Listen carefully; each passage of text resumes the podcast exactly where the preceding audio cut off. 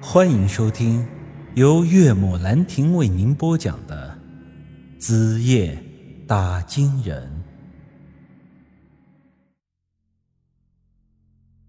这事儿听上去还真有那么一点意思，但是之后干爹告诉我，他老婆之所以没另外找男人，不是因为他对朱世昌有多忠心，只是因为他是个哑巴。心里想的事儿不方便向其他人表达出来，之后我便一下子明白了干爹的意思。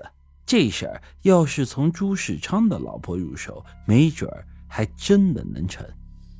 于是这第二天呢，我就去城里买了身新衣服，又去理发店做了个发型，把自己从头到尾收拾了一番。我陈宇不说是长得有多帅吧，但这一次。收拾一下，拿下你个守寡十多年的小寡妇，应该还是不在话下吧。之后，我根据干爹给的地址，找到了这朱世昌媳妇的家。我借着卖保险的名义，进到他家里和他攀谈了一会儿。这一见面才知道，这朱世昌这媳妇儿长相平平，而且马上快到四十岁的人了，明显又色衰了不少。加上又是个哑巴，就这条件，他就是想在朱世昌死后搞出点花花事儿来，恐怕也不太容易呀。于是我便试探性的挑逗了一番，果然这个女人不太老实。这第二天上午，我买了把玫瑰花，又去敲了敲她的门。她见我玫瑰花都送来了，一时间更是高兴的不行。此后我便趁热打铁，言语中表达出了对她有好感。你猜怎么着？就此轻轻松松的把他拿下了。这时候我都有些替这朱世昌感觉到悲哀啊！就这，你还等着他给你收一辈子的活寡呢？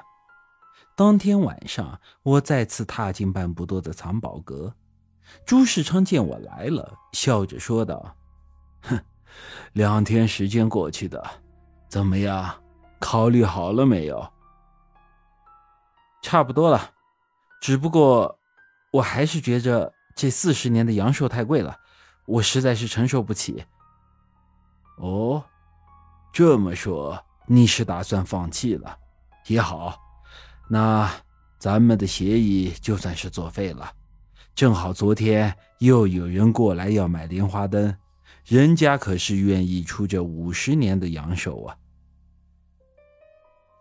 我面不改色的说道：“哎，等等。”我只是说四十年的阳寿我承担不起，又没说这莲花灯我不买了。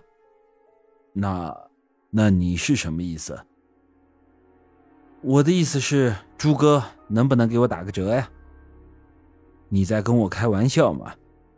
你没听我说，这五十年的阳寿人家都愿意要，你四十年的阳寿还嫌贵呀？哼，话不要说的太绝嘛。你现在跟我去个地方，到时候没准你会改变想法的，愿意给我打折呢？不好意思，我可没这个闲工夫。好了，契约现在已经作废了，你可以走了。我冷笑了一声，淡淡的说出他老婆家的住址，另外还添了一句：“哼，你老婆挺漂亮的。”朱世昌一听，顿时懵了。你说什么？跟我来吧，不然你会后悔的。于是，这朱世昌和我回到了他原来的家。院子里，他的哑巴老婆正在发春似的乱蹦跶，时不时的还拿条花裙子在面前瞎比划。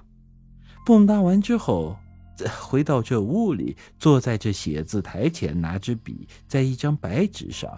不停的写我的名字，朱世昌在一旁人都看傻了，而这时他的脸上挂着那条 遮脸的白布也掉下来了。这家伙长得人高马大，又穿一身黑衣，脸上遮个白布。我本来觉得他是个神秘的人，现在一看，他白布下的脸上长着蒜头鼻子、绿豆眼，看上去是喜感的不行啊。他这个时候气愤的把我一把抓住，哼，你到底把我老婆怎么了？其实也没啥，就是和他谈了个恋爱。啥？你他妈的和我老婆谈恋爱？我一把推开了他，别那么凶嘛！你想想，你都死了十几年了，按下面的规矩，你早就和他没什么关系了。另外，就是按照我们阳间的规矩，这死了男人的寡妇也有权改嫁呀。说句实在的话，我这也是没办法呀。我买莲花灯其实是为了救我老婆，但现在买不起，我老婆也救不回来了。不过好在我不是那种死脑筋的人，天下何处无芳草，何必单恋一枝花嘛。现在我也想通了，老婆没了就没了嘛，另外找一个也不是不行啊。你看这个女人多好，我不把她娶的肯定错不了。至于那莲花灯，你愿意买谁就买谁吧。朱世昌一听，顿时脸色大变。呃，别别别，莲花灯的事儿咱们好商量，我给你打个折还不行吗？我故作镇定的咳嗽了一声，打折呀？嗯，那能打几折呀？太贵的话，我可是负担不起的。五折，二十年的阳寿。呃，这也就是你之前说的价，呃，可以吧？朱哥，其实我觉得我之前还是太蠢了。那二十年的阳寿换一个女人，这还是亏得慌啊！你看我要是要了这个女人，不但一年阳寿不用给，还白捡这么一大套房子。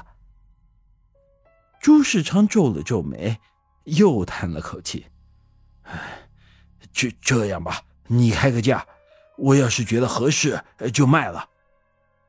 我呵呵一笑，他这可是你说的。这样吧，咱们就当交个朋友，一折。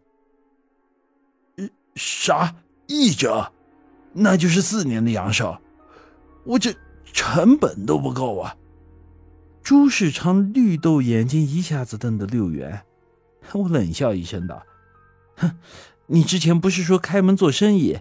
买卖是双方都愿意才行吗。我现在把这句话原封不动的还给你，就四年阳寿。嗯，你要不愿意，那莲花灯我就不要了。我现在就进去和我的女朋友逍遥快活去。呃，别别别，四年就四年，但是莲花灯给你之后，你可千万别再去招惹我老婆了。当然。我这人最守信用了，而且实话告诉你吧，哥们儿不好这一口。本集已经播讲完毕，欢迎您的继续收听。